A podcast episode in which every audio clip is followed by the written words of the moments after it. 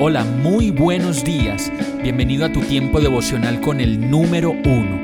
Qué alegría saludarte con la certeza de que Dios está obrando en tu vida su perfecta y buena voluntad, ya sea porque estás aprendiendo de un momento difícil o porque estás disfrutando de su amor a plenitud con paz y tranquilidad. Llegó la hora de tomar tu Biblia, pues de seguro Dios te va a hablar, te va a reconfortar y lo mejor de todo, te va a dar las respuestas que estabas buscando. ¿Qué esperas? Vamos, súbete de una vez en este pequeño pero eterno vuelo devocional con destino al cielo. Y el mensaje de hoy se llama No actúes precipitadamente. Primera de Samuel 25:34 dice, Juro por el Señor Dios de Israel, quien me ha librado de hacerte daño, que si no te hubieras apresurado a venir a mi encuentro, mañana por la mañana ninguno de los hombres de Nabal habría quedado con vida.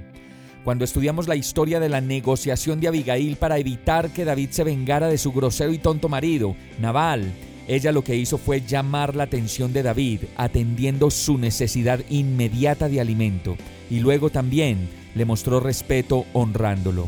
En medio de esta negociación, Abigail persuadió a David para que considerara su propia conciencia y el cómo recordaría esta experiencia si actuaba precipitadamente. Y este es uno de los llamados más fieles de Dios a través de su palabra cuando estamos en medio de negociaciones y situaciones por resolver. No te precipites, yo estoy contigo. Búscame a mí y solo ahí encontrarás las respuestas y las salidas que necesitas. Gracias a Dios y a la pericia de Abigail, David escuchó y consideró estas cosas y se ahorró a sí mismo y a muchos otros una gran pena. Vamos a orar.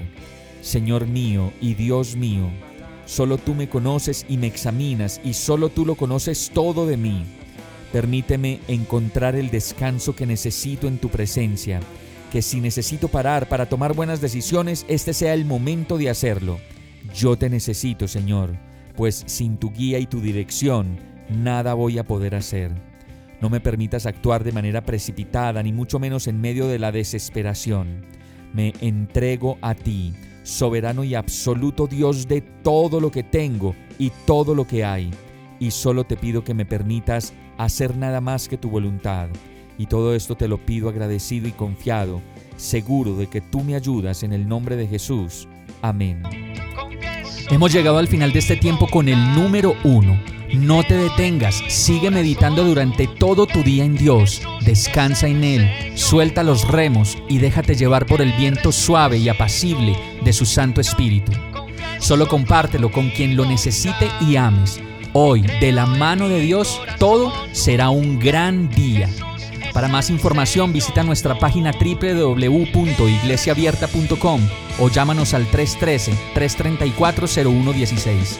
Oramos y rogamos para que cada día te enamores más de Dios y para que no pares de pasar todo tu tiempo con el número uno